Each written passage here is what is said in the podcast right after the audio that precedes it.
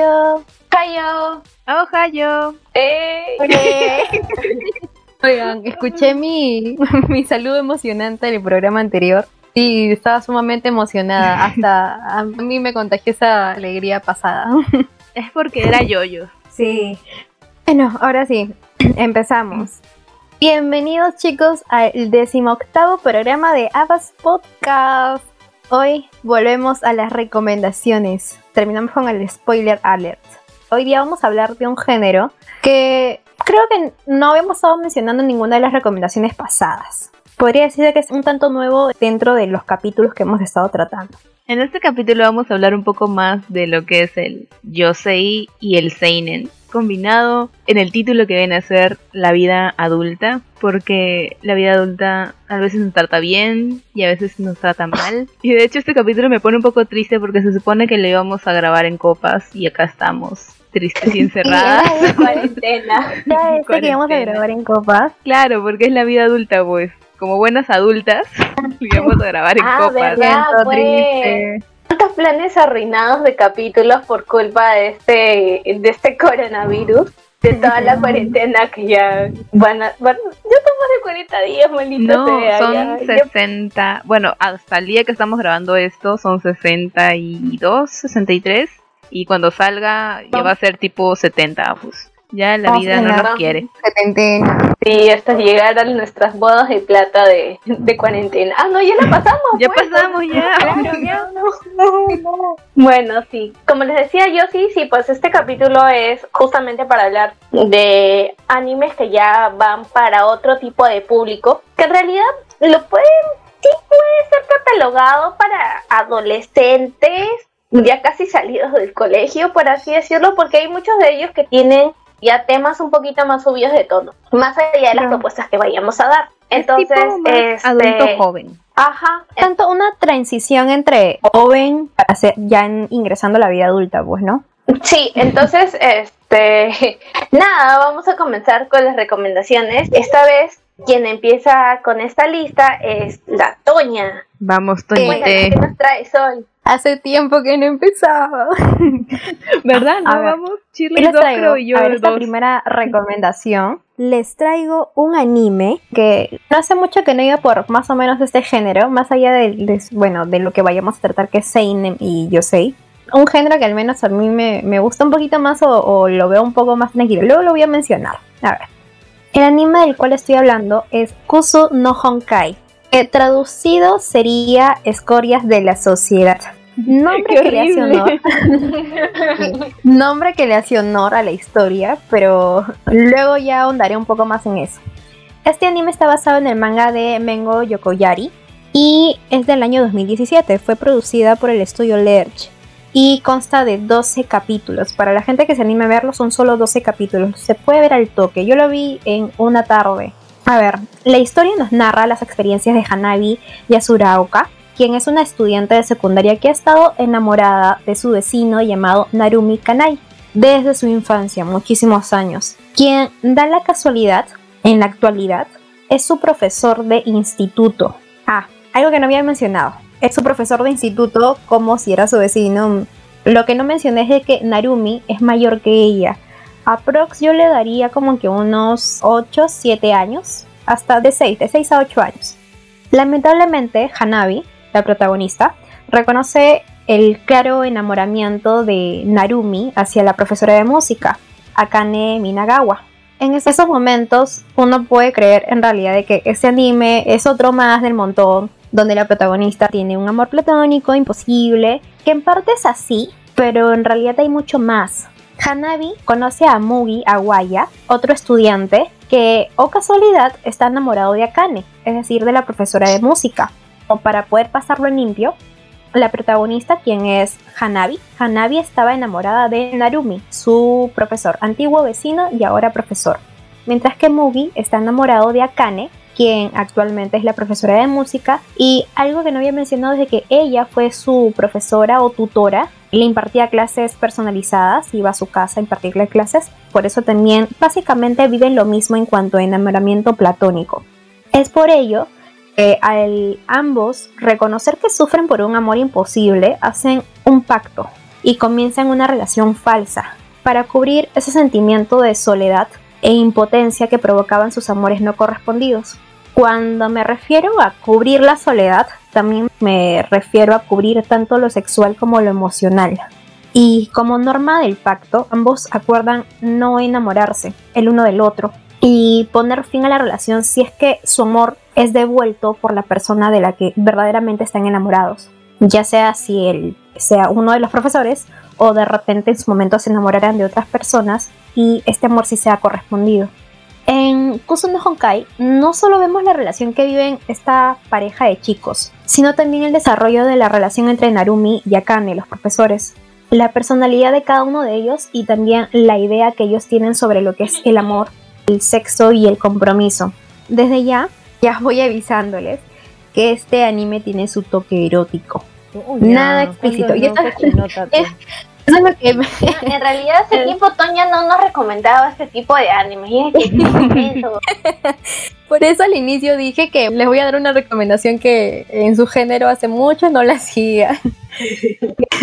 Por eso, este anime también tiene su toque erótico, pero no es nada explícito. Pero también en ese sentido hay algunas escenas yuri, porque como característica también del yosei, porque este es un anime de yosei, vemos una evolución del personaje y para esto vemos cómo ellos viven nuevas y distintas experiencias. Por ejemplo, la protagonista es una adolescente que ya está por terminar la secundaria, entonces está viviendo su sexualidad en sí y cubrir esa soledad. Y dentro de estas confusiones que puede generar el no sentir el, amor correspondido, trata de cubrir esos vacíos con distintas personas. Aquí un comentario adicional. Para quienes se animen a verlo, me avisan si llegan a odiar a, a Kani, a la profesora. Si llegan a odiarla tanto como yo. Zorra. bueno. Mira, yo que he visto anime contigo, puedo imaginarme tu cara cuando te caes mal, cuando te caes mal un personaje y le gritas a la pantalla, todavía le apuntas. de verdad, oh, he estado odiando a este personaje, de verdad, ah, lo odio. Con mucha desesperación veía algunos capítulos porque, como digo, aquí nos muestra mucho de cómo es la idea que ellos tienen sobre, sobre el amor y sobre su, su vida sexual, como ellos consideran que deberían llevarla. Entonces hay algunos personajes que la llevan de una manera demasiado liberal, pero que incluso es irresponsable, donde no afecta a ellos mismos, sino puede afectar a otras personas. Y ya llega un punto de quiebre que ya no podía soportar el, perfil de, de Akane, me da mucha cólera. Y en caso alguna otra persona haya visto este anime, porque sé que no es muy conocido, si lo haya visto y odia igual que yo Akane, que escriba en los comentarios para poder compartir ese odio. bueno, al, fin y al cabo, en realidad, como, como dije, acá hay una evolución de personajes. Y no solo de la protagonista, sino también de, del resto del elenco.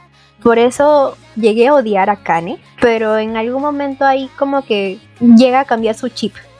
Y considero que en realidad este anime vale la pena porque además de contar la vida de una adolescente cualquiera, trata también sobre la madurez, algo que también estaba diciendo hace un momento. Trata sobre la madurez que pueden adoptar los adolescentes que están pasando a ser jóvenes, además de que refuerza una idea que en particular yo tengo.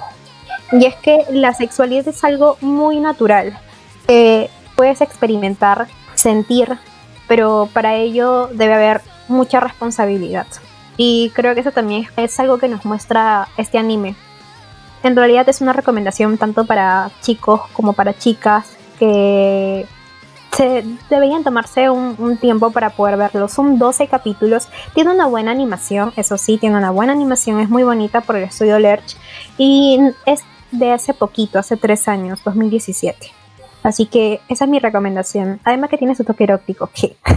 bueno, bueno, Así que allí termina mi recomendación de esta primera ronda. Está Toñita ahí sacando sus animes cochinotes. Cuando no. Cuando no, ahí se lo tenía bien guardado. Bueno, en este... bueno, ahora me toca a mí con mi primera recomendación. A mí me toca hablar de Kurage Hime o Princess Jellyfish. Este anime es del año 2010 del estudio Brain Base. Antes de entrar más o menos en la sinopsis de qué es lo que va este anime, hay algunos datos curiosos con respecto a esto. Para empezar, el manga ya se ha finalizado en el 2017, contando con un total de 17 volúmenes. Y en el transcurso del año de la publicación del manga, no solamente salió la adaptación al anime, sino también cuenta con un live action estrenada en el 2014 y un drama de 10 capítulos emitidos en el 2018, que es un año después de que se terminó de publicar el manga. Entonces, ahora sí, vamos a exactamente lo que es Kurage Hime. Este anime nos cuenta la vida de un grupo de chicas Fuyoshis que viven juntas en una residencia. Ellas al ser frikis extremo tienen ciertos parámetros de la belleza y la sociabilización con respecto al mundo que les rodea, siendo un ejemplo claro paralizarse al ver mujeres guapas o la interacción con chicos. Dentro de este grupo de chicas contamos con cuatro, de las cuales la principal es Tsukimi Kurashita, una chica de 18 años que tiene el sueño de ser una ilustradora. En los dibujos que ella hace vemos a lo largo de la serie que todos son medusas. Y esto se refiere a que desde pequeña ella ha tenido una gran afición por ellas. Y este dato es muy importante porque en primera instancia hay una que está en una tienda de animales llamada Clara, que es justamente esta medusa que les pasé en, ese clip. Ajá. Entonces, bueno, ella al, ir a, al ir a visitar a Clara, Tsukimi ve que hay otra dentro de su pecera. Y según dentro de la información que sabe ella de estos animales, se dice que esta nueva medusa es de carácter dominante por lo cual puede terminar matando a Clara.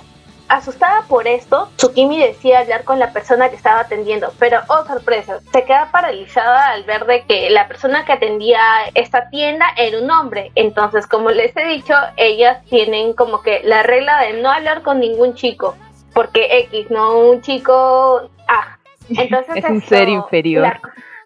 ajá. Entonces, no, en realidad ellas se consideran como seres inferiores.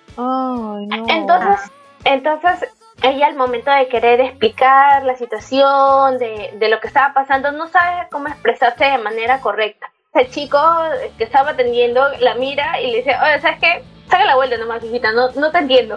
Bye. Y la cosa es que, la cosa es que ella se va, pero justo en esta salida se encuentra con una chica. Y esta chica había escuchado todo lo que ella le había comentado a Zapatita ella le dice, oye, mira, te, te, está diciendo que va a pasar eso y tú no le estás haciendo caso. ¿Sabes qué? Toma, toma mi dinero, te estoy comprando esta clara. Entonces, te quedas como que, ¿what? Y no dice nada porque compré otro patrón, que es no saber cómo actuar con respecto a chicas guapas. Entonces, este, ella dice, bueno, ya, gracias. Y ella se está yendo y la cosa es que esta chica la sigue y termina dentro de la casa de, de, Tsukimi. Entonces este dice, bueno, ya, gracias, gracias, puedes irte, ya tengo mi medusa, gracias, chao. Y la cosa es que al final, pues, este, esta flaca no se quiso ir y se termina metiendo en el cuarto de Tsukimi. Ella vio de que eh, Tsukimi tenía un montón de dibujos de medusas y dice, oh, mira, tienes una afición con las medusas y todo eso a las finales no pudo irse porque todas las otras chicas estaban ahí despiertas y ya lo único que hizo fue quedarse ahí en la casa a dormir. Y todo se va a complicar cuando al día siguiente Tsukimi se despierta y ve que a su costado hay una peluca. Ella dice, ¿qué es esto? y ella voltea y se da, se da cuenta de que la persona que había llevado, que se llama Kuranosuke, no era una chica, sino era un chico. Y dice, ah, caray. ¿Qué? se queda petrificada porque dice, un chico dormido en mi cuarto conmigo. No entiendo cómo ha pasado esto, Dios, ay, ahora me van a botar de la casa. Entonces no sabía qué hacer y el otro el, otro le decía, ah, hola, ¿qué tal? Buenos días. Oye, este, por si acaso voy a voy a ir afuera a lavarme la cara y ya me voy. Y, Ajá, entonces ella dice, no, no puede ser, no puede salir. Entonces, desde ahí como que comienza la adaptación entre este chico, chico o chica entre comillas. En realidad es un chico, se podría considerar como trans, pero a lo largo de la historia te, te hacen ver de que, o sea, a él le gusta vestirse como chica, más no comportarse o tener gustos hacia ella, ¿no? De, primera instancia las otras chicas no las aceptan, pero ya después como que se dan cuenta de que sí, de que, que es buena onda y todo. Y este anime más que todo nos, nos hace ver lo que es la aceptación personal, la autoestima que puedas tener eh, tú mismo, porque estas chicas, a pesar de tener todos sus patrones y reglas de cosas que no van a aceptar, porque justamente ahí también hay la cabeza de todo esta residencia, que es un mangaka de yaoi, y dice, no, no pueden haber ningún chico acá. Acá no había ningún chico, solamente ustedes. Y si bien esto no te lo explican en el anime, en el manga te dan la explicación de por qué no puede haber ningún chico. Entonces, eso es como que la contra del anime porque no se explayan en todo. Al momento de terminar, tiene un buen final, sí, pero es como la punta del iceberg de toda la historia en general. Pero fuera de eso, igual no hay pierde porque es un mate de risa de principio a fin. O sea, no hay capítulo en el cual no te rías de todas las ocurrencias de estas chicas, porque, o sea, no solamente es Tsukimi, sino las otras tres chicas que la acompañan, que tienen otros tipos de aficiones, ¿no? Así como Tsukimi le gustan las medusas, a una le gusta ver ver viejitos porque le parece simpático a otra viejitos qué tan viejitos o sea es que hay niveles de viejitos por ejemplo Joseph Joestar se mantenía bien. No, Más viejitos. esos viejitos no. Los dibuja, los ve y se enamora y les gusta ver. También los dibuja. También los dibuja. Es más, hay una parte donde ellas tienen que entintar el manga de la persona que se encarga de, todo el, caserío en donde ellas viven. Y ella comienza a dibujar los personajes como viejitos y todo y todo y dice no esto no es el estilo y le quitan y le quitan la tinta y le quitan la hoja de ahí hay otra a la cual este a la cual le gustan los trenes, literalmente le gustan los trenes. Hay otra a la cual este le gusta coleccionar esas muñecas antiguas de Japón que son como que tienen caras raras. No no recuerdo, no sé el nombre. Como las tipo tradicionales esas. Ajá, exacto, ella también les hace ropa y es muy buena cosiendo pero cosas chiquitas. Y bueno, hay otra que también es, es aficionada a una serie muy parecida a Star Wars, creo. Y bueno, son justamente las peculiaridades o los gustos que ellas tienen y que eso hace que cada una de ellas sea única, pero al paso de los capítulos lo van a ir reconociendo, porque o sea, de manera principal tú lo ves y dices, oh, estas chicas tienen autoestima baja, ¿por qué se están minimizando al costado de otras chicas que, bueno, están más a la moda, están más vestidas, son más sociables? Y ellas a su costado como que, no, no, no, o sea, no hablo contigo, para mí tú no existes. Cuando a las finales tienen algo que las destacan y eso es algo que van a ir descubriendo a lo largo del año. No me voy a explayar un poco más porque si no voy a entrar a los spoilers. Son solamente 11 capítulos nada más. Ya luego, si lo quieren continuar, pueden ir al manga. Ya ahí, como les he dicho, continúa la historia, continúan más cosas y podemos tener un final realmente concreto. Así que bueno, eso es con respecto a, Princess Jellyfish. Me has convencido con las medusas. Voy a ver. sí. Eh, ver, no, en, sí, el, en serio, en el opening, o al menos el opening que yo vi, habían demasiadas referencias a, a películas. Sí, sí, sí, sí, tienen un montón de referencias. Yo lo, voy a ver por las referencias, una vez más. que en realidad estas referencias son más que todo para rellenar el opening, pero igual tú ves referencias chiquititas, chiquititas de ellos ahí a lo largo de la historia. Pero igual no hay pierde, de verdad, se lo juro que no hay pierde, es un mate de risa desde el primer capítulo. Así que eso es todo con respecto a mi primera recomendación. Bueno, entonces, una vez más traeré la tristeza a este podcast. No, porque ya estábamos bien, habíamos superado esos temas. ya lo habíamos superado, yo sé. ¿Qué pasó? Pero bueno, si Tania nos puede traer animes cochinotes, porque yo si no nos puedo seguir trayendo más tristeza. a ver, les voy a traer más ahora. Esto es porque la vida adulta es así, es cochinota y es triste. bueno, el anime o la serie de animes, bueno, la historia en sí de la que voy a hablar es la de Kanoyo to Kanoyo no Neko o Ella y su gato, que de hecho tiene... ¿Qué pasó? Creo que dijiste la palabra mágica y por eso se emocionó. Gato. Pero sí la viste, creo, Toña. Sí, sí, sí la he visto y me, me hizo sentir muy triste. Es muy bonita. la que no la ha visto es Shirley, seguro. Porque una, vez, más, le dijimos que lo vea y aquí estamos. Lo siento, perdón. bueno, la primera versión de esta historia es She and Her Cat, Their Standing Points, que es uno de los primeros trabajos de Makoto Shinkai allá por 1999. Esta es una ova de solo 4 minutos, es cortísima, que es conocida por ser creo que el segundo o el tercer proyecto de Makoto Shinkai. Incluso aunque la historia es demasiado corta, porque como lo dije hace un ratito, son solo 4 minutitos, ese sentimiento es algo que se queda muy claro. Donde sí no profundiza mucho es en la vida de la dueña del gato, de hecho ni siquiera tiene nombre, es solo la dueña del gato. que si bien hay como que atisbos de que su vida no es color de rosa, lo que sí se puede ver es su relación con el gatito. Y es al final eh, el tema en el que gira esta ova, que desarrollan mucho mejor años después, cuando hicieron... No podría ser una segunda parte. Es como que agarraron la misma historia y le hicieron una reinterpretación, como un reboot. Y salió She and Her Cat Everything Flows, que es de hecho la que tú has visto, Toña. La anterior está, si es que a alguno le pica la curiosidad, está por ahí en YouTube. Yo la vi con subtítulos en inglés porque no la encontré con subtítulos en español, pero bueno, todo se consigue. Volviendo a Everything Flows, esta salió en el 2016, otra vez con Makoto Shinkai haciendo la voz del gatito y encargado de la dirección, pero ahora sí con el respaldo de una casa animadora.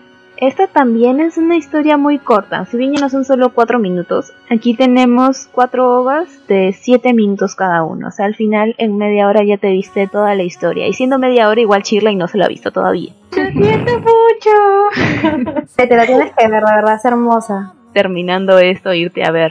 Está disponible en Crunchyroll, por si acaso, así que legal también se puede ver. Ya, terminando el podcast lo voy a ver ya. Es más, lo voy a abrir desde ya. para estar lista. Quedamos pendientes de tus comentarios en el, en el chat privado de Abbas Podcast. Bueno. Que literal se llama Abbas Podcast. Porque así de creativa. en estas ovas cambiamos de protagonista gatuno. Y esta vez tenemos a un hermoso gatito negro llamado Daru quien ha estado con la familia desde pequeñito y ha crecido junto a nuestro protagonista, que aquí sí tiene nombre y es Miyu. De hecho, al inicio dice algo tipo como que él estaba buscándola porque sabía que ella lo estaba buscando. Como para remarcar un poco lo fuerte que es el vínculo de ambos. Es muy muy bonito, ¿verdad? Yo estaba ahí derritiéndome cada vez que hablaba el gatito. Solo se te escuchan haciendo ruidos, Toña. No, sé. no sé qué estás diciendo. Es que no estoy diciendo nada. Inserte, inserte sonido de ternura aquí. Bueno, la historia arranca cuando la roommate de Miyu se muda dejándola sola con Daru. Esto hace que entre en una ola interminable que es básicamente conseguir un mejor empleo para poder llegar a fin de mes, en especial con la renta del apartamento, ya que ahora pues no tiene con quién compartir los gastos y es mucho más complicado. Y ella es realmente joven. Si bien no te dicen su edad, te especifican de que ella está todavía estudiando en la universidad. Y justo es esa edad donde uno empieza a conocer un poco la cruda realidad en la que vivimos. Es como que te sale un cartel enorme que dice bienvenido al mundo de los adultos, jeje. Y si a esto le sumamos que tiene también un conflicto con su madre, ya que su relación se ha ido no tanto del parte de su mamá, sino más de ella se ha ido alejando un poco, ya que su mamá tiene una nueva relación, tiene un novio, y entonces ella siente como que estorba un poco quedándose con su mamá. Y bueno, ella siente que no encaja en ese, en ese cuadro y por eso decide mudarse con una de sus mejores amigas, que de hecho creo que hay un clip en el que sale cuando la conocen de chiquita entonces tiene esa oportunidad, ella se va, pero ahora el tiempo ha pasado y ya su amiga se está yendo y ella se queda sola un poco sin saber cómo manejar la situación. Y entonces empieza a saber cómo ella poco a poco como que se va apagando, va cayendo en este tema de voy a buscar trabajo pero no encuentro. Lo que me gustaba de esas partes es, que estaba como que ella triste echada en su cama y subía el gatito y se ponía a su costado, porque si bien te explica de que Daru no entiende el idioma de los humanos, sí podía sentir su dolor. Entonces yo me acordaba cuando estaba triste y mi gatito se subía a mi cama a echarse conmigo. Entonces tenía mucha, mucha empatía. Bueno, es más por el hecho que tengo yo también una gatita. Y sobre la historia en sí no puedo hablar más porque como ya lo dije, solo media hora de historia. Si yo sigo hablando les voy a contar todo y no es el punto. Pero lo que sí tengo que agregar es que el desenlace que estas ovas tienen es diferente a lo que vemos en la ova inicial. Y también diferente al manga, que también de hecho es lo que me hizo llorar y creo que a Toña también la hizo llorar cuando pasó pasó lo que pasó, que no diremos porque Shirley no lo ha visto, así que lo tiene que ver para que llore también solita. No, ya quiero verlo. lo peor es que cuando yo sí dice que vas a llorar es porque sí voy a terminar llorando, no. Es que sí te toca el corazón y más que nosotros tenemos gatitos en nuestras casas. Todavía como ah, ganas. Creo que eso, como, o sea, de por sí la historia es muy bonita pero nos toca más a nosotros o a las personas que tienen un gato, en lo particular un gato, porque creo que una relación entre, entre un humano con un perro es distinta entre, entre la que hay entre un humano con un gato. Sí, totalmente. Bueno, ahora, si bien tenemos un final en el que las cosas terminan de una manera, hay también un epílogo, un epílogo que me dejó una bonita sensación, esperanzadora. Y para los que sí han visto la ova y en específico ese epílogo, no lo mencionan ahí, pero el nombre del gatito que sale ahí está registrado en My como Chubby, que es el mismo nombre de la primera ova. De hecho, la primera ova también es un gatito blanco, así que hay una conexión ahí media extraña. Y es también el gatito del manga, en el manga también es un gatito blanco. Ahora, si bien la chica de la ova del 99 es la chica sin nombre, en el manga sí se llama Miyu también aunque no se parece mucho a, la del anime, pero al menos tiene el mismo nombre. Quizás es una coincidencia o quizás no. Pero bueno, el manga lo tengo yo en mi casita, me lo regalaron para Navidad. Está licenciado por Planeta Comics. Creo que es solo la versión española, no sé si hay licencia también de este lado del charco, pero si es que alguien lo está buscando está en el catálogo de comunitas, inserte publicidad no pagada. Sobre todo eso. Me acuerdo cuando fuimos a buscarlo porque quería saber si lo tenían o no, porque lo querías pedir como regalo. Sí, yo ahí comprando mi, propio regalo. Para asegurarse, pues. Es muy bonita, la carátula del, manga es muy bonita. Y te lo lees súper rápido, son solo cuatro capítulos. Y ah, bueno. ¿este es el toque? Sí, el, el, tomo también es delgadito y está bonita la edición. Esos mangas vienen con una sobreportada y debajo está la portada y está dibujado también un gatito que tenían ahí en el estudio de animación. Y está bonito, oh. me parece muy bonito ese detalle. Y bueno, ya mencioné que estas ovas están disponibles en Crunchyroll, así que si son cat lovers, este es un must para ustedes, tienen que verlo sí o sí. Y si Shirley lo ha visto, ¿por qué ustedes no? Punto. oh, rayos, me siento comprometida. Así como en la semana pasada hablamos de ver The Promised Neverland y, y paso a informar de que y yo también ya me vi It, así que hemos cumplido nuestras promesas aquí. Ya, entonces, si yo tengo que ver esta, esta sugerencia, ustedes tienen que ver Princess Jellyfish. Oye, pues es media hora, pues, no seas paloma. No puedes ver para la próxima semana. ya, pues mírate Devilman Crybaby también. Y con eso la cerramos. ya, ya, ya. Ya, ya, ya, ya estamos estarán informados en el siguiente podcast si las promesas se cumplieron. Pasemos a la segunda ronda. Con mi segunda sugerencia, que es un anime que hemos visto las tres. Es un anime visto juntas. Pero lo hemos visto juntos. ¡Ay, qué bonito! Esos tiempos que no volverán. A ver, voy a contarles un poco sobre Paradise Kiss. Sí, creo que es un anime también muy conocido por todos, pero para aquellas personas que tal vez no lo han visto Acá les voy a dar una pequeña sinopsis y un datito que otro que también les puede llamar la atención. A ver, Paradise Kiss está basado en el manga del mismo nombre, escrito e ilustrado por Ai Yasawa, la grandísima Ai Yasawa. Consta de dos episodios este anime y está realizado por el estudio Madhouse. y fue emitido en el año 2005. La historia nos muestra la vida de Yukari Hasayaka, una joven de 18 años común y corriente, un poco seria y obsesionada por estudiar para poder cumplir los deseos de su madre. Una tarde, como cualquier otra, dirigiéndose a sus clases previas al inicio de la universidad, porque ahí llevaba unas clases intensivas, intenta ser detenida en media calle por un chico que desconoce, es un total extraño. Tras correr por el susto que esto le generó, choca con una joven muy alta, que sí la detiene definitivamente. Ya es tanto el susto que ella tiene que se desmaya. Una vez que ya despierta, descubre que se encuentra en el atelier. Es un local que por la ubicación es un tanto subterránea. Allí es donde le explican que están buscando una modelo para un desfile en el Instituto de Artes Yasawa donde estudian todos estos jóvenes. Y con ellos me refiero a Arashi, el chico que se encontró con ella en la calle, Isabela, la joven que le detuvo, y finalmente a Miwako, novia de Arashi y también miembro del atelier. Miwako, mi personaje favorito. Tan linda. Ya. Es a partir de este momento en el que descubre un mundo totalmente distinto a lo que ella estaba acostumbrada. Me refiero al mundo de la moda.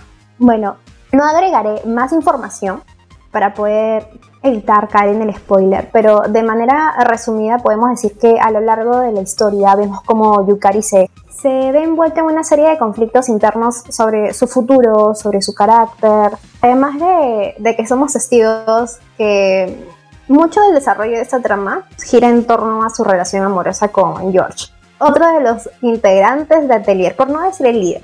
Lo personal, y creo que aquí también concordamos las tres, es que la relación entre Yukari y George es muy tóxica. él no tiene claros sus sentimientos porque él veía a Yukari como su musa en cuanto a inspiración en diseños de moda, porque él es diseñador. Esto él lo confundía con el enamoramiento. Por el otro lado tenemos a, a ella, a Yukari, está empezando a vivir nuevas experiencias y simplemente se está dejando llevar por lo que siente. Uno de los aspectos más resaltantes de este anime es el arte. Cada diseño de personaje está muy muy bien trabajado, porque teniendo presente de que todos los personajes se desenvuelven en el mundo de la moda, cada propuesta de vestuario, arte, locación son en base a tendencias.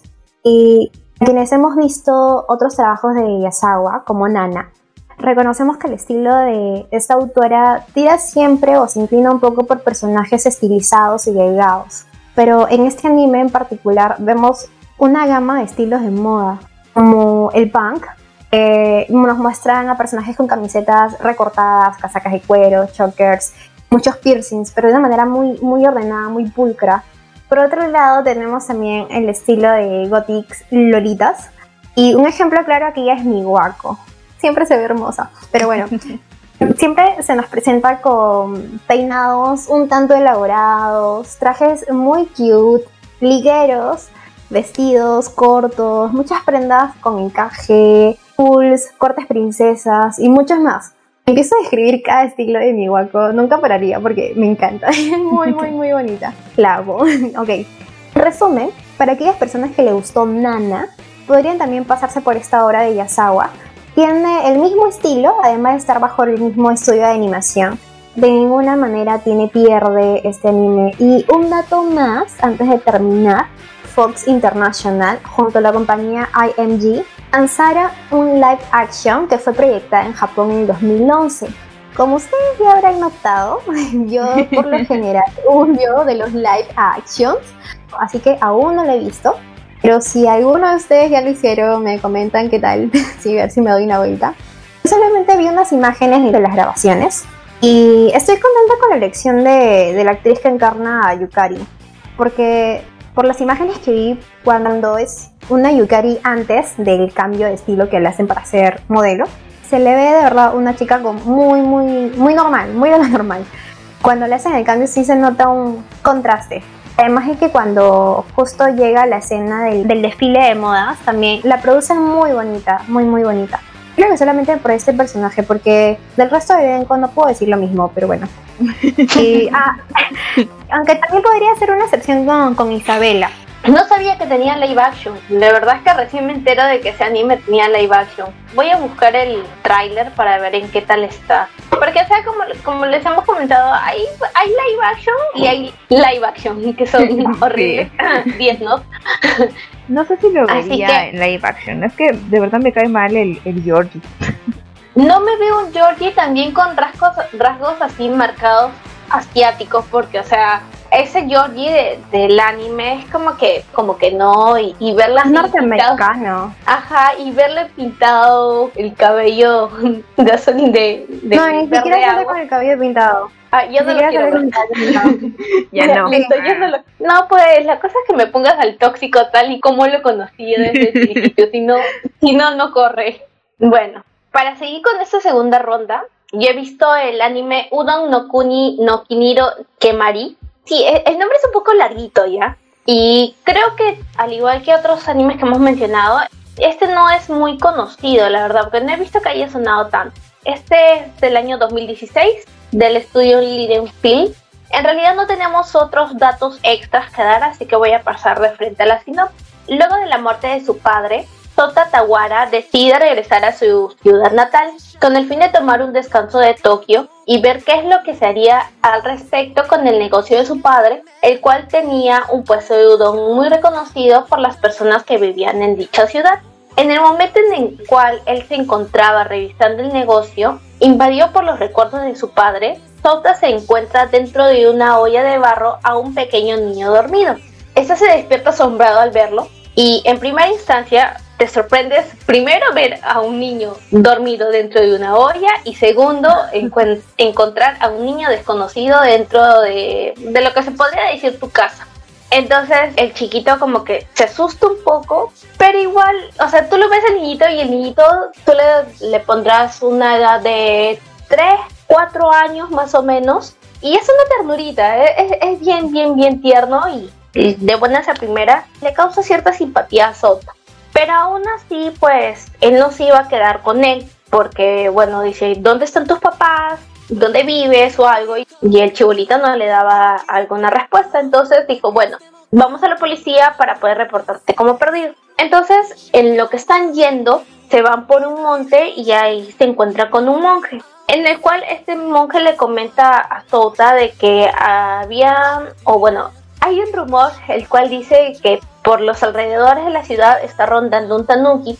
El tanuki es como que un pequeño zorrito, zorrito gatito por así decirlo, eh, que es, un, es más o menos así, que está tomando la forma de un niño y que se acerca a las personas y le provoca un, un hechizo, pero nada en mala onda.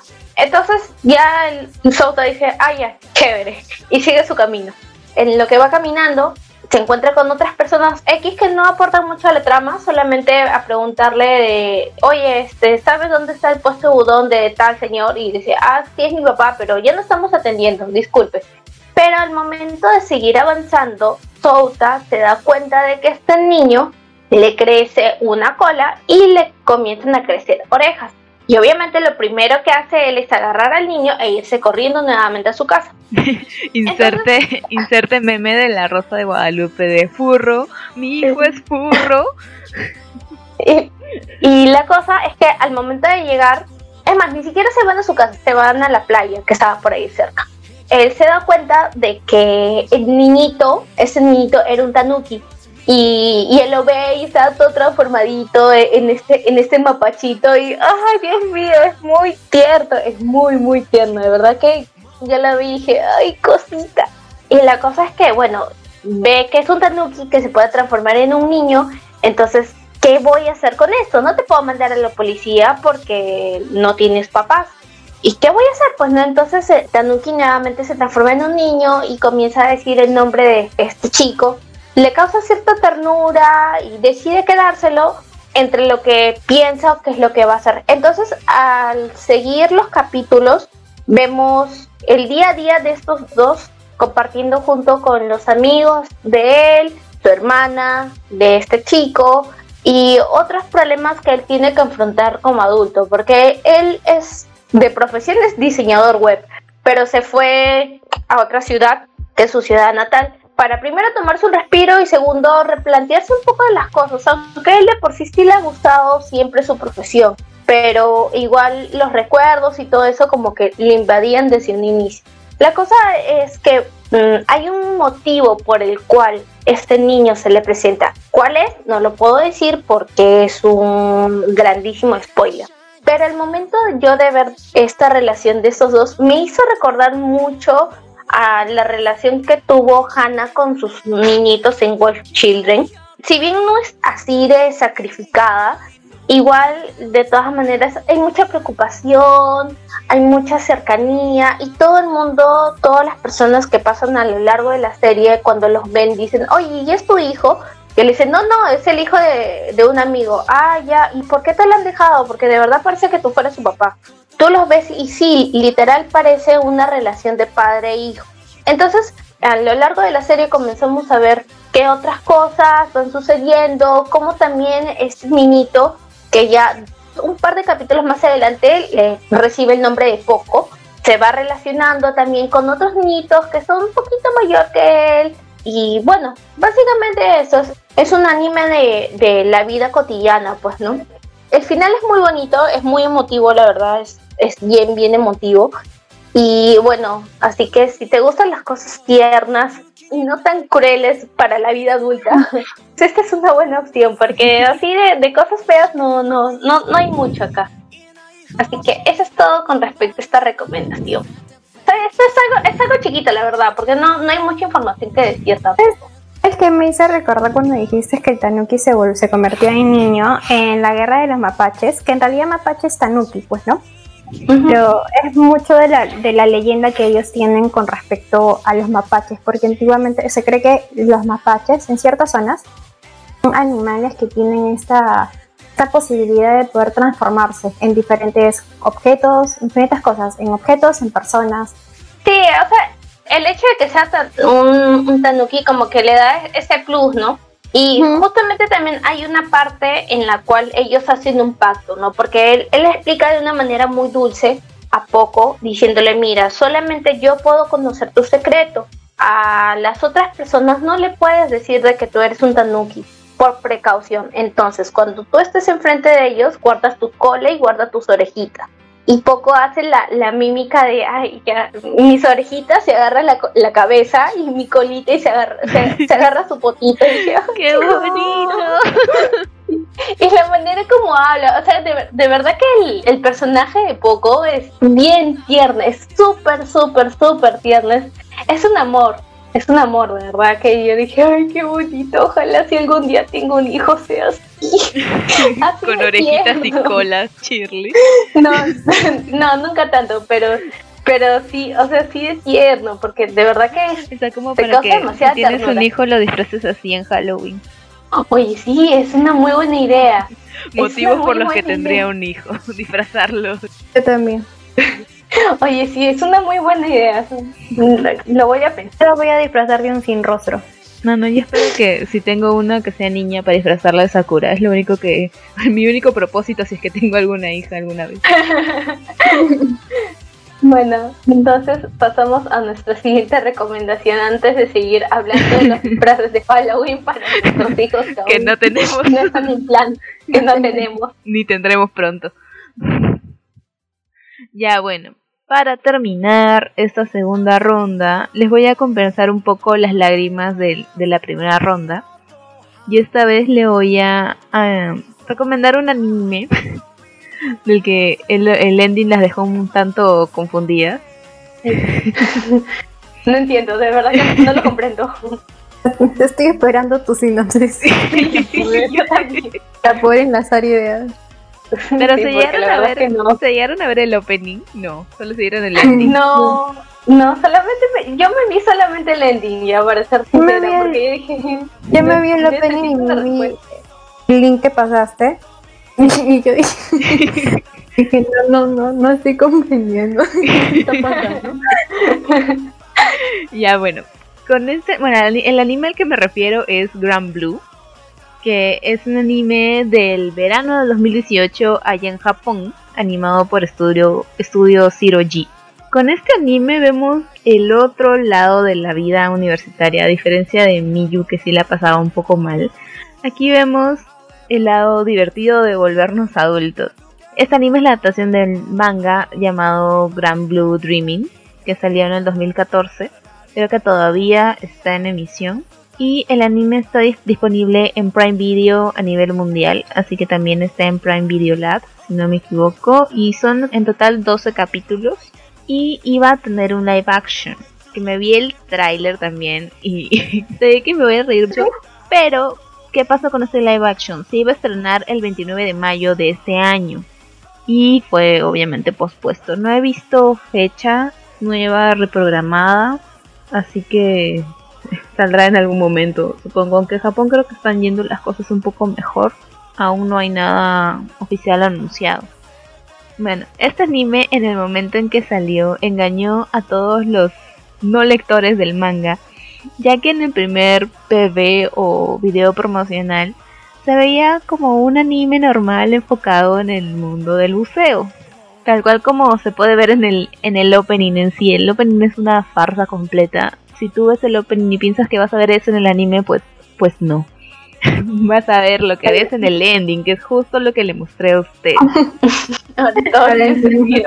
sí, porque este anime de buceo tiene en realidad muy poco y lo que sí tiene a montones es alcohol y exhibicionismo. La verdad.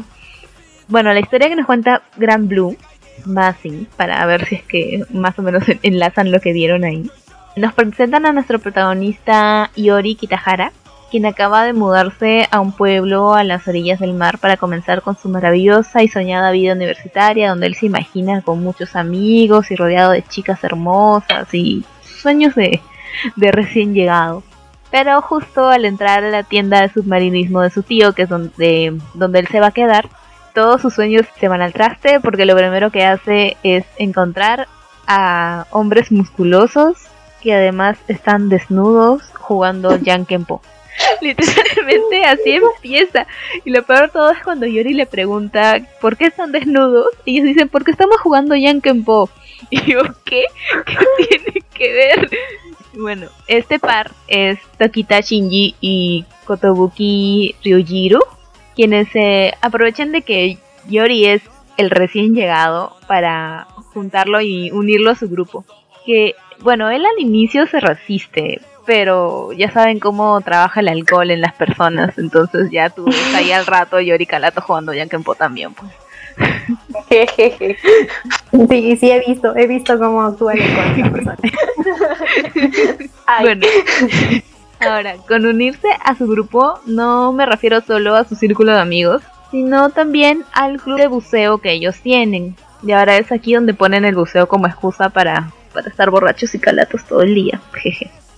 A este cast de personajes se suman la prima de Yori, que es Kotegawa Chisa, con quien tienen una relación media extraña. No sé si realmente es su prima, y si realmente su prima es como que, mmm, ¿qué? no voy a ahondar mucho en eso, pero mira, si me pareció rara la relación de Yori con su prima, es peor la manera en la que su hermana de, de Chisa vea, vea la misma chisa. Bueno, vamos a dejar esas relaciones ahí media extrañas. De ahí tenemos al bello pero otaku Inamura Kohei, que es al rubio que ven cantando en el ending. Que de hecho en el ending están cantando creo que también un, un opening. Que creo que lo tengo por ahí más allá en mis apuntes. En ver si recuerdo antes de, terminar de hablar. Bueno, eh, este Kohei cumple un rol como que de rival y amigo a la vez de Yori. De hecho, Yori es el que lo arrastra a unirse al club de buceo. Todo eso pasa en el primer capítulo y lo arrastra de una manera bien tonta ya. Y el otro también que se deja arrastrar son tal para cual ese par. Y bueno, finalmente tenemos a Yoshiwara Aina, que es una chica un tanto peculiar, podría decirse. Más que todo porque a veces lleva un maquillaje demasiado cargado. Y esto es literalmente, pero si es que se aventuran a verlo ya se darán cuenta por qué. Aunque puede que sí sea peculiar en su apariencia a veces, pensándolo bien ella es una de las más cuerdas de ahí, porque es de las pocas personas que se escandaliza o se cuestiona de por qué están bebiendo como si no hubiera mañana y, y, calatos en cualquier momento del día. Bueno, En el apartado de la animación, está aceptable destacando las caras bizarras que hacen los personajes, en especial Yori y Kohei, que son de verdad una maravilla. Y en las escenas donde vemos el maravilloso muro marino, que lamentablemente son pocas, porque se enfocan mucho más en el lado de este tipo... hay un género que se llama... Ah, estilo de vida, slice of life. Entonces vemos un poco más el día a día de Yori que el tema del buceo en sí. Y este es como que un punto débil y fuerte porque si estás yendo a buscar buceo, pues no vas a encontrar, jeje. De los 12 capítulos es como que a lo mucho tres en los que en realidad se enfocan el buceo. Hay uno que yo me acuerdo que justo están yendo a comprar estos trajes de neopreno para que puedan bucear. Y el otaku, el amigo coge y se encuentra un par de neoprenos que son de Asuka y de Rey de Evangelion. Ninguno, ninguno, oh, paraba, ninguno paraba la referencia y solo él. E hizo que las flacas se lo, se lo prueben y él estaba ahí en el paraíso. ya, y el ending es cantado por Nana Mizuki, que es la voz de Hinata, y de hecho, Hinata de Naruto. Parte de Seiyu también es cantante ahí conocida en, en Japón. Pero lo curioso del ending es de que es una versión karaoke cantada por los mismos Seiyus de Yori y de Kohei y al final termina pues como ya ustedes saben. Y hay una versión 2 en la que está solo, en la que sí se escucha la canción original de Nana Mizuki y está solo Kohei mirando ahí solito en el karaoke con sus luces, haciéndole barra a la pantalla y así, todo triste, como, como nosotras encerradas sin poder salir. Y bueno, eso es Gran Blue. No, no me quería explayar mucho porque en realidad no hay mucho que decir. Es un anime simple en el que vas reírte de las cosas que le pasan porque de verdad Yori tiene mala suerte, pero a veces se la busca. Y bueno, si quieres reírte, ahí está. Si estás buscando buceo no vas a encontrar, pero sí te vas a llevar unas buenas risas. Para compensar que siempre les hago daño con mis recomendaciones. Mm, bueno, yo creo que ya acá terminamos las dos rondas de recomendaciones para el capítulo de hoy. Hemos tenido en realidad temas muy variados, tanto de series que nos pueden hacer reír como series que nos pueden hacer llorar, auspiciadas por Jocelyn. Jeje. y bueno, hay una parte también que queríamos comentar y es también cómo nos ha cambiado el anime acá a lo largo de ese tiempo. Que en lo personal yo recuerdo mucho, mucho, mucho cuando era todavía allá en los 2000, cuando todavía existían estos videos y tenías que ir a Arenales a comprarlo y tenía a pensar de que años más adelante pues ya no iba a ser la necesidad de comprar los videos, sino simplemente ibas a tener tu streaming como por ejemplo Crunchyroll o Netflix en los cuales te puedan dar diversas propuestas de animes, ¿no? En este caso más Crunchyroll porque va más abocado por ese tema.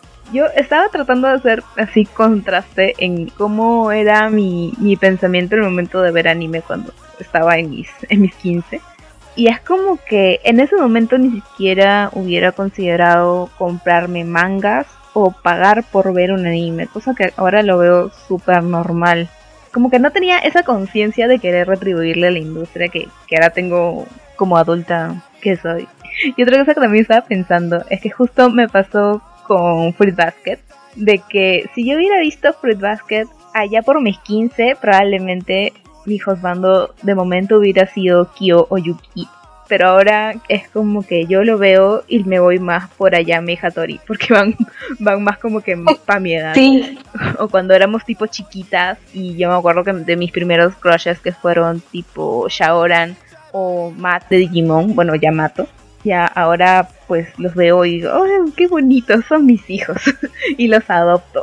y, no me di cuenta en qué momento mi mente empezó a cambiar así, pero es como que, bueno, ya no puedo ver anime igual que antes porque ya no soy la misma persona en teoría.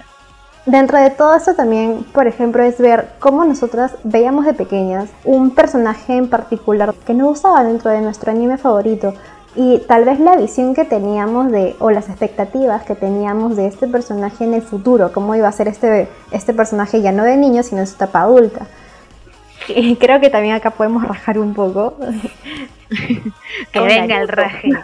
Puede pasar con Naruto. No, pero Chile no ha visto Naruto. No, Chile, y una vez más.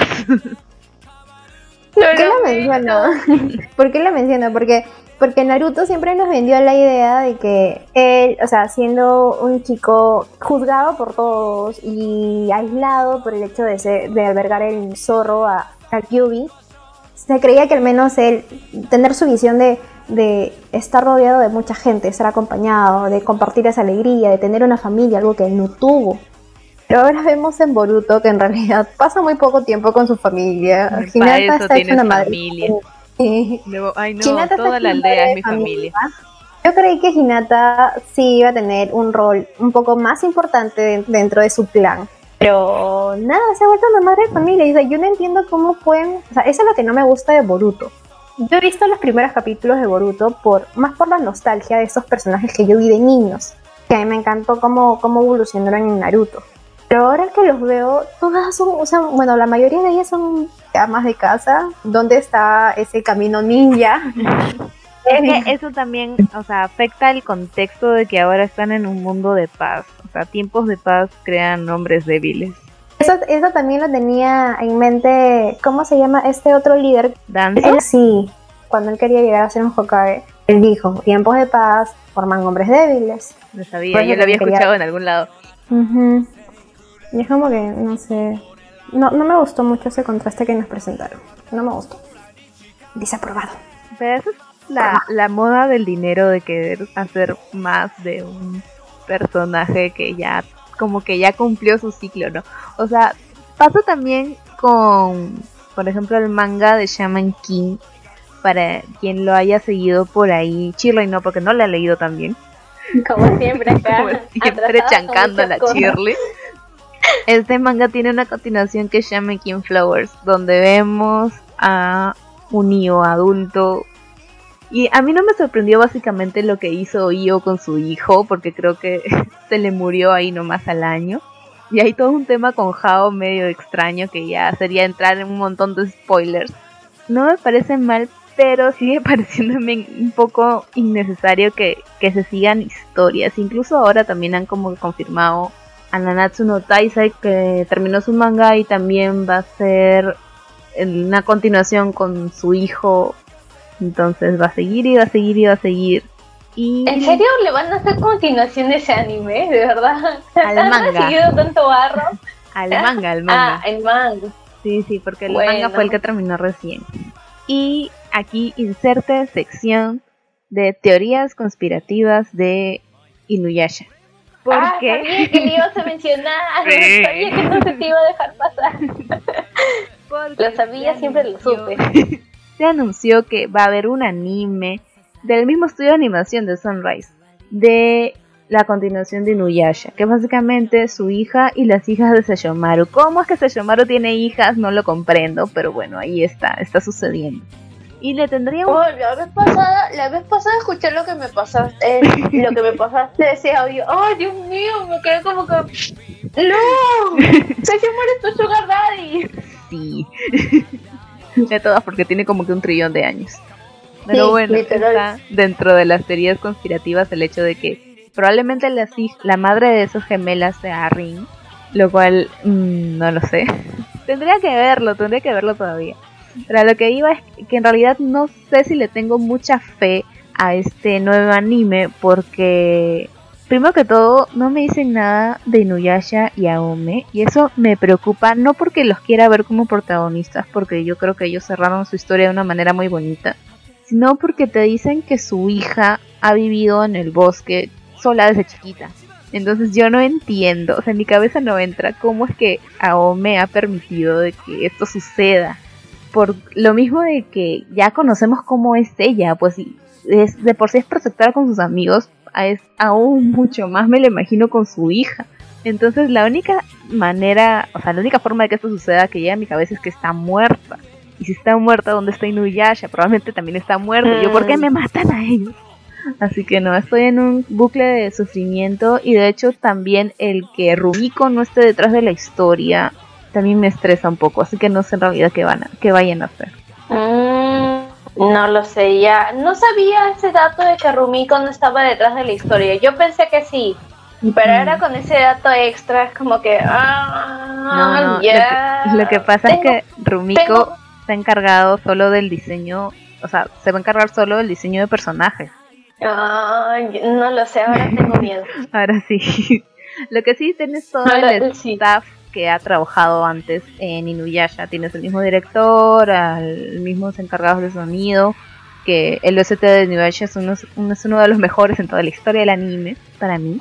Y el mismo estudio que es Sunrise, así que por ahí tenerle un poco de fe, pero aún así no lo sé. Bueno, igual lo veremos. No, podemos negar que lo vamos a terminar viendo.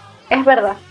Yo creo que mejor hay que pasar a temas más felices para para cambiar este esta incertidumbre que tenemos hasta octubre en realidad que no sabremos más a detalle hasta que se estrene esta nueva serie.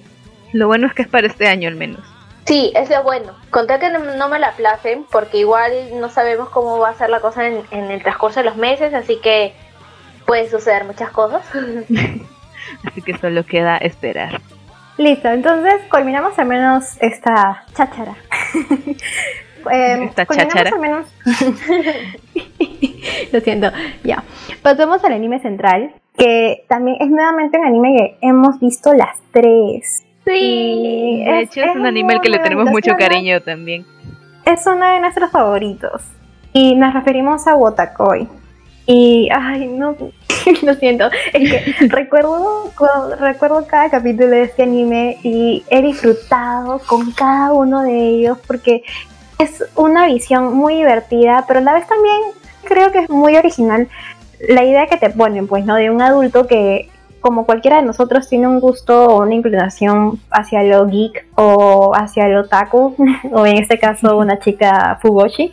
Yo recuerdo que empecé a ver, o sea, se me vino a la mente ver Wotakoi cuando vi el clip de Narumi cuando está en la oficina viendo Sailor Moon y está llorando viene Hirotaka y también se pone a llorar con ella. dije, no, ¿qué es esto? Tengo que verlo.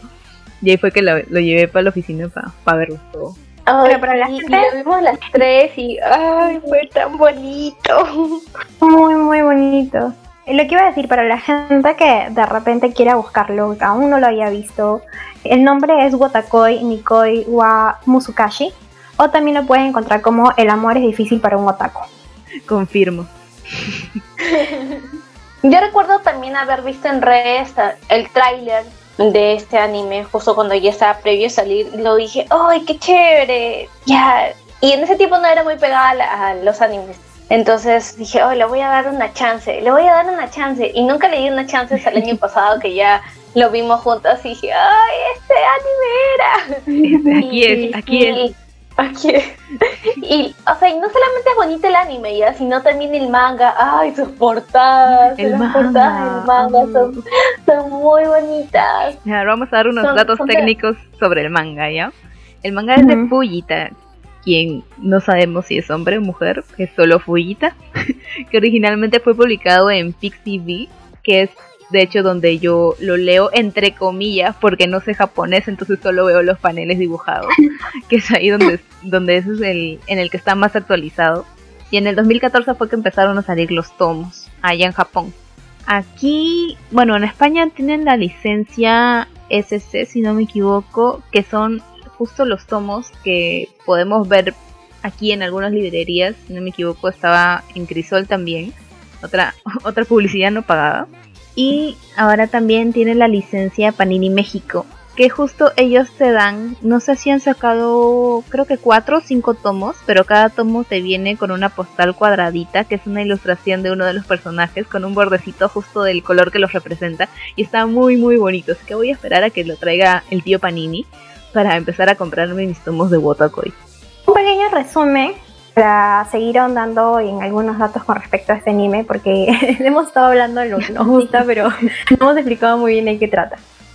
Narumi, la protagonista, es una joven oficinista que está iniciando su trabajo en una nueva compañía. Es una apasionada Fugoshi, pero a escondidas, que intenta mantener oculto su afición, sobre todo el hecho que es un otaku. Por otra parte tenemos a Hirotaka, Hirotaka corazón, Hirotaka, que es un callado y capacitado oficinista adicto a los juegos de video. Sin embargo, al ser puntual y productivo en su trabajo, no intenta mantener en secreto su afición. Er, en realidad él no lo oculta, o sea, si, si alguien lo encuentra ya, pero él, él es, ¿cómo podría decirlo? Él lo mantiene muy controlado esta afición que tiene.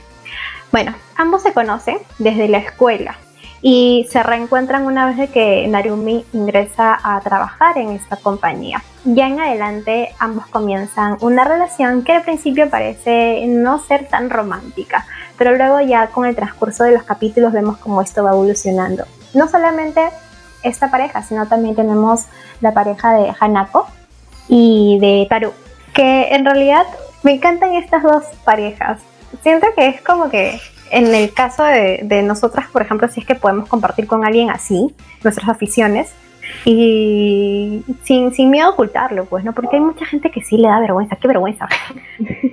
De hecho, es este, Kawakura Senpai creo que tiene también una escena en la que él está saliendo del trabajo temprano para ir a comprar su, su manga edición limitada que ha separado y está ahí todo escondido para que nadie lo vea.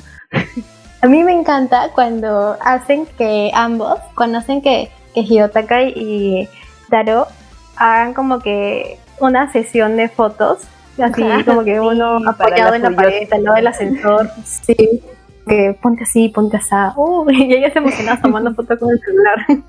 Ay, estos cosplay que hace también esta chica de ah, Anako.